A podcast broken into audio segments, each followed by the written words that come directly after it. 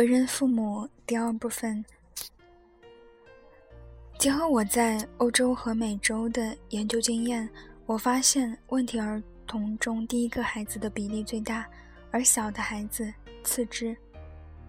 这个结果着实有趣，恰恰是出生顺序上两端的孩子出现问题最多。虽然我们确定了第一个孩子出现问题最多，可目前的教育水准却还是不能根除他身上出现的问题。第二个孩子的家庭位置也很特殊，而且是其他孩子都无法体会的。第二个孩子一出生就有与自己分享父爱母爱的竞争者，所以为了更好的生存，他生来就要学着与人合作。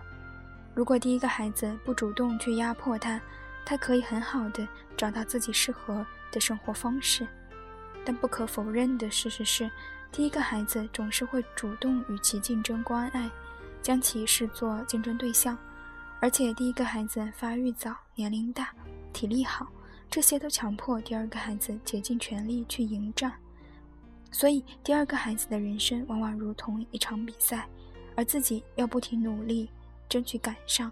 甚至超越领先于自己的那个。在圣经中，雅各也是排名老二的孩子，他不甘位居第二，一直努力要超越哥哥，取代哥哥的位置。这种超越他人、努力向前的动机，使得排名老二的孩子更可能成功。因为第二个孩子总是将第一个孩子视作自己努力赶上的目标，这也驱使他飞快的进步和成长。这样的孩子成年之后，也会不断的找寻标杆或者对象，作为自己追赶、超越的目标。第一个孩子、第二个孩子身上的这些特征，不仅显而易见的表现在日常生活中，他们的性格也会映射出两种孩子的不同，即使做的梦也可能存在差别。比如，第一个孩子经常会梦到自己从高处跌落，因为他们曾。站在最高峰，但却总是有掉下去、被别人挤下去的危险。而第二个孩子则常常会梦见自己与人比赛，如赛跑、追赶火车、参加自行车竞赛等。如果一个人经常做这种充满追赶的梦，我们大致可以推测他在家中排行第二。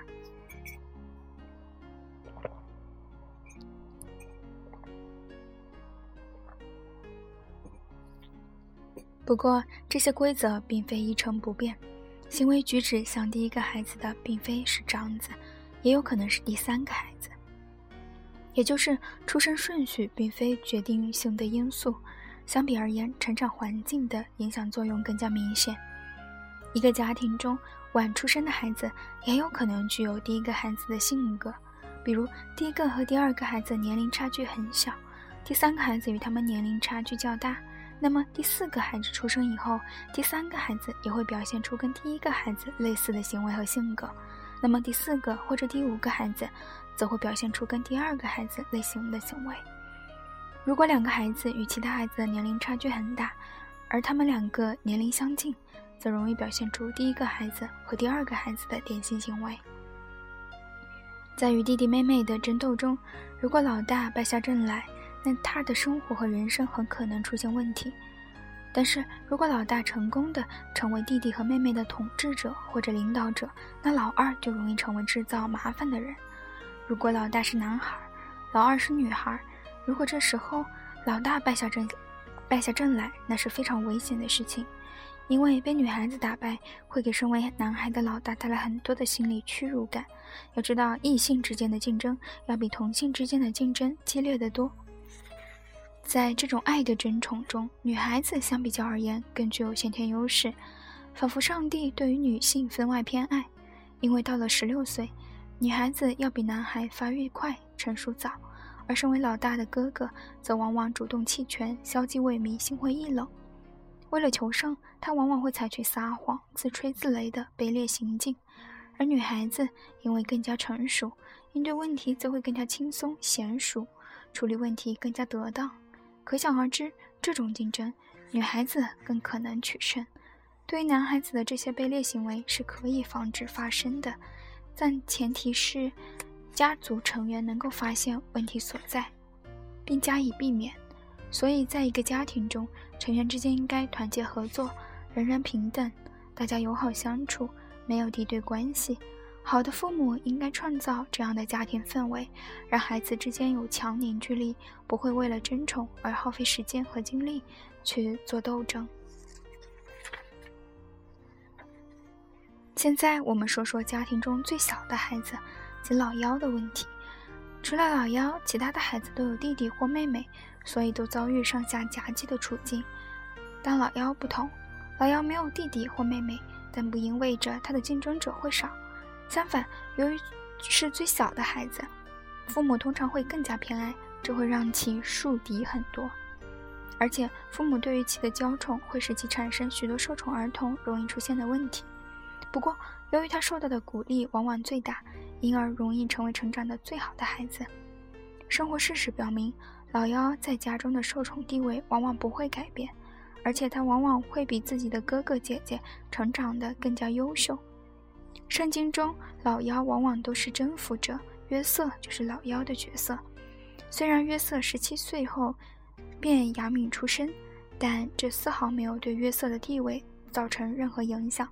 约瑟完全是以最小的孩子受宠地位成长的，他一直保持优越的地位，甚至在梦中，其他人都需要臣服于他，被他的光芒笼罩着。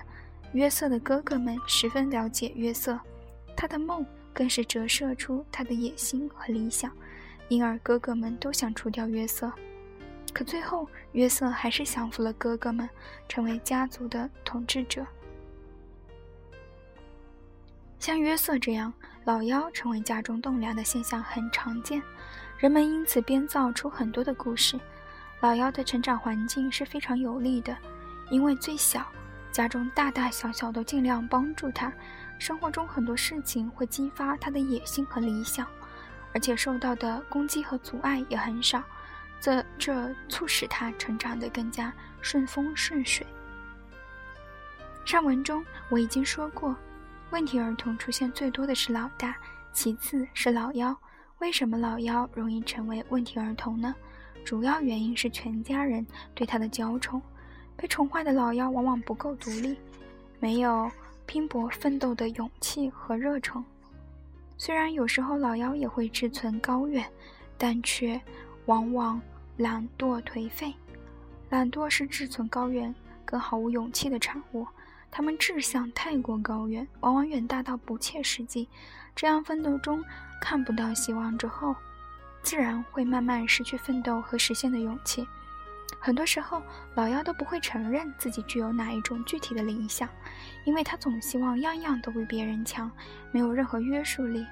但身边人都比自己年长，比自己强壮，比自己经验丰富，这种现实与理想的不符，常常会带给他强烈的自卑感。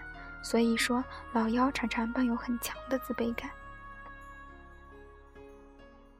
下面我们说说独生子女的问题。独生子女也有属于这类人群的特特有问题。独生子女的竞争对手不是自己的兄弟姐妹，而是父亲。母亲往往对于独生子女相当宠爱，任何时候都将其挡在自己的庇护之下，生怕失去他，因此会养成独生子女的恋母情结。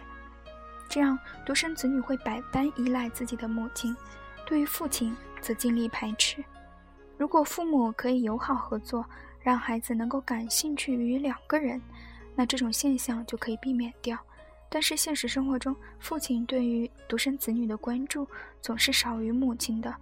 独生子女跟家庭中的老大一样，偏爱与比自己年长的人合作，所以独生子女可能对于父亲有征服的欲望。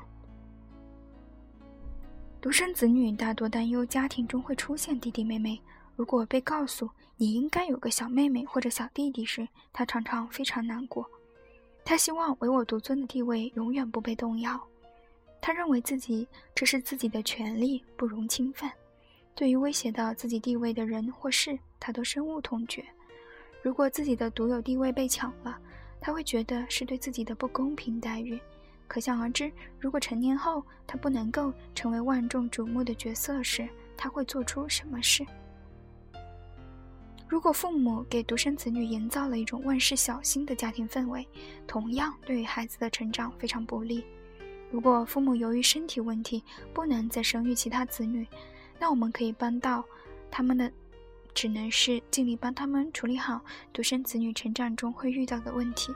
但如果父母可以再生育，但因为无法承担太多子女会造成的经济负担而选择只要一个孩子，这样的父母往往胆小怕事，遇事悲观，营造的家庭氛围也会是焦虑、忧愁、悲观的，这会给孩子造成无形的成长压力，对于孩子的性格也会产生消极的影响。在一个有多个孩子的家庭中，如果孩子之间的年龄差距过大，那独生子女的行为和性格在每个孩子身上都会有所体现，这可不是好事。有很多人会咨询我，孩子与孩子之间的年龄差距多少合适？根据我个人的研究经验，我建议时间为三年。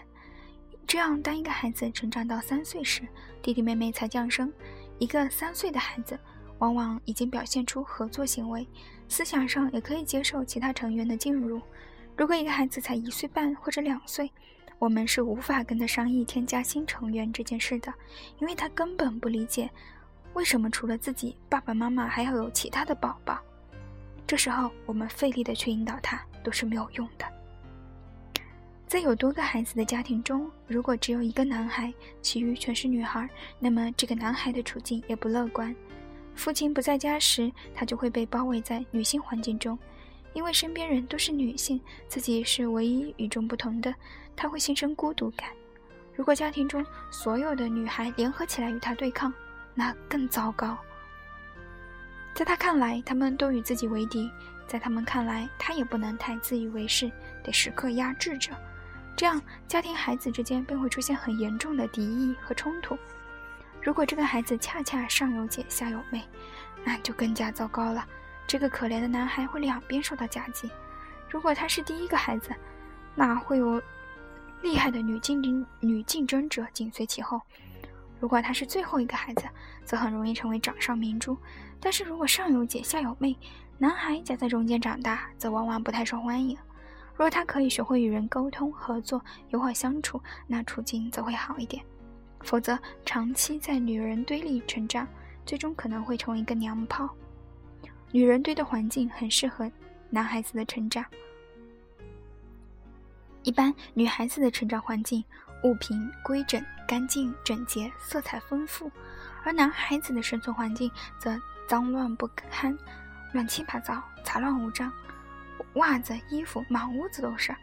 如果一个孩子，一个男孩子在女孩子的环境中长大，他会沾染一些女孩子的性格和习惯。在一个其他孩子都是女孩的家庭环境中成长的男孩，容易沾染女孩子气，但同时他内心对于这种女性化的环境十分厌恶，因而会努力张扬自身的男子气。他会自命不凡，与众不同，但也少不了担忧和害怕。很多时候，这种环境中长大的男孩会发展的比较极端，要么强壮无比，要么软弱无能，这是一个需要认真探讨的问题。同样的道理，在男孩子堆里长大的女孩子也容易招染男孩子气，而且在成长过程中，她经常会感觉到不安全感和无助感，这也需要我们加以深入研究。我所研究的很多成年人身上都带有童年时期留下的创伤痕迹，这些痕迹是要伴随他们一生的。这些童年创伤中，家庭地位就是很大的一个方面。很多成年人在成长中出现的问题，都是由于家庭关系不和谐、合作关系缺乏所引起的。如果你静下来看看周围的世界，你会发现，我们生活的世界充斥着太多的敌对和竞争。是的，我们人类总是想要超越他人，成为征服者、统治者。于是，我们时时刻刻都在追求卓越、追求超越。这种人生目标与童年创伤有着不可分割的关系。如果一个成年人在作为孩子时就感受到家庭中的不公平待遇和被忽视感，为了追求平等和重视，他努力拼搏，全力去追赶、超越他人，那么成年后的这种生活模式就会延续下去。所以，为了避免这种现象的发生，我们唯一能做的就是培养孩子的合作精神。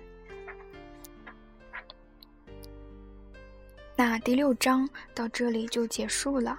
第六章呢，一共讲了三个方面的，呃，三个三三个方面的问题，一个是母亲对孩子的影响，第二个是父亲的角色和责任，第三个就是为人父母。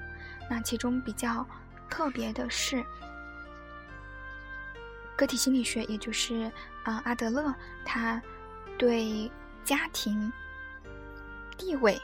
也就是家庭地位的研究，孩子的出生顺序顺序做了一个啊大概的解读，包括出生顺序不同，那么出现啊问题儿童的可能性，哪一些更容易出现问题，而出现问题的啊原因是什么？作者也做了一定的分析。那这个其实是非常有意思的，在之前呢也。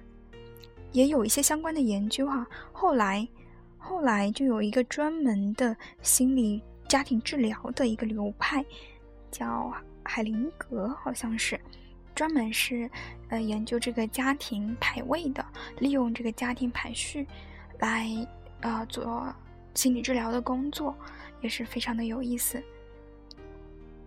那在读这章嗯。家庭的影响当中呢，我就想到了《哈利波特》。《哈利波特》里面的呃韦斯莱一家 （Weasley） 一家人哈，嗯，不知道听众朋友们有没有喜欢《哈利波特》的？就是双胞胎一家啊，George Weasley 和 Fred Weasley，他们一家人呢，呃，老大呢是从来啊，老大在电影中。和书中出现的很少，是比尔，嗯，很早就毕业了，从 Hogwarts 毕业了之后去，比尔在哪啊？比尔在呃 g r e e n g o t 就是呃 g r e e n g o t 是那个精灵的银行嘛，在那个魔法银行工作。然后老二是 Charlie，Charlie 是研究火龙的。那老三就是 Percy。然后我们其实嗯。可以很好理解，Percy 是一个非常非常追求卓越的人，因为他的呃前面的两个兄弟都是学生会男男男主席，学生会男主席，还有级长，非常的优秀。那 Percy 在排行第三，他也有，他也表现出了非常嗯追求卓越、要超越啊竞争的这样的一种意识，然后。呃，要成为级长，然后对这个，呃，非常的重视，对这个荣誉呀，还有包括他的学习也非常的重视，非常的追求，嗯，卓越。我觉得跟他的前面的两个兄弟比尔和 Bill 和 Charlie 的，呃，这样的一个压力是有非常大的 影响的。那第三，啊，排行第四的就是双胞胎兄弟了，就是 George 和 Fred。那他们两个在学习上也是顶呱呱的，但是非常的调皮捣蛋，就是经常的恶作剧。但是呢，人也非常的有趣啊。这个 funny 是非常非常的很有特点的，因为他们排行第四，对吧？然后他们不像嗯排行第三的那个 Percy 一样，特别的追求这个名和利，特别的看重这个地位。那。Twins 这个双胞胎兄弟呢，就特别的好玩，特别的有趣。然后排行第五就是 Ron 了，罗恩。那他在去 Hogwarts 的第一天和 Harry Potter 嗯见面，然后就说到，呃，Harry 问他：“你去上魔法学校肯定很开心吧？”然后 Ron 就说：“啊，没有，因为如果你有四个兄弟。” 如果你有四个哥哥都在，呃，Hogwarts，然后并且有非常优秀的成绩毕业，你就会觉得，哎，自己肯定做不到他们那么优秀，然后也做不到，可能也做不到他们那么，呃，好，就是你再好也只能那样了，就是所有的成就已经被前面的人都做完了。我记得他形容，他形容他那几个兄弟就是。啊，Percy 很厉害，然后 Bill 和 Charlie 毕业了也非常优秀，那 Twins 又非常的双胞胎，呃，哥哥又非常的有趣，他对自己就特别的没有信心，有很强烈的，确实有很强烈的这个自卑感。那非常有意思的是，他还有个妹妹叫 Jenny，啊。金妮后来就和 Harry Potter 在一起了嘛？那这个 Ginny 是作为家中的老小，在 Harry Potter 第二部的时候，啊，这个 Ginny，嗯，就是第二部的时候，有一个 Tom Riddle，也就是呃，也就是伏地魔，年轻的时候，他就写了一本日记嘛。这本日记最后呢，就到了 Jenny 的手里。Jenny 在一年以内的时间啊，就不停的跟这个日记倾诉，然后啊，因此也也被那个嗯 Tom Riddle，也就是伏地魔所利用了。那他倾诉的很多的内容是什么呢？就是他很自卑，他哥哥总是取笑他，总是拿他开玩笑。那也就是他作为一个。家庭当中最小的孩子，也存在很多的问题啊，所以就是读完这一章呢，就啊联想到了这个哈利波特，这特别我特别喜欢这一家人，因为他们然后威斯雷这一家人，他们虽然不富裕，住的房子啊，或者说他们。嗯，用的东西啊，都是因为兄弟姊妹很多，所以他们总是用哥哥姐姐啊，用哥哥的东西，就像 Ron 一样，他的那个魔杖，他的魔杖是啊是 Charlie 还是比尔留给他的。也就不像 Harry 一样，他是去那个店里每人挑一根啊适合自己的魔杖，他是用的是他哥哥的魔杖，所以用起来也不是那么的顺手。就他们家虽然比较穷，可以算是比较穷，但他们家我觉得特别的幸福。但是其实你可以看到，即使是同样的一个家庭里，每一个孩子，你看他们家有啊有有六个孩子啊，包括双胞胎有六个孩子。那每每个孩子，不同排序的孩子，他的成长环境，嗯，就像就像阿德勒说的一样，那成长环境是不同的。每个人呢，可能会不同的排序，或者说不同的个体，他的他会有他自己的特征和这个问题。那嗯，有的人说可能是遗传生物学的，但是。我们也不能否认说这个环境的影响，啊啊，非常的有意思。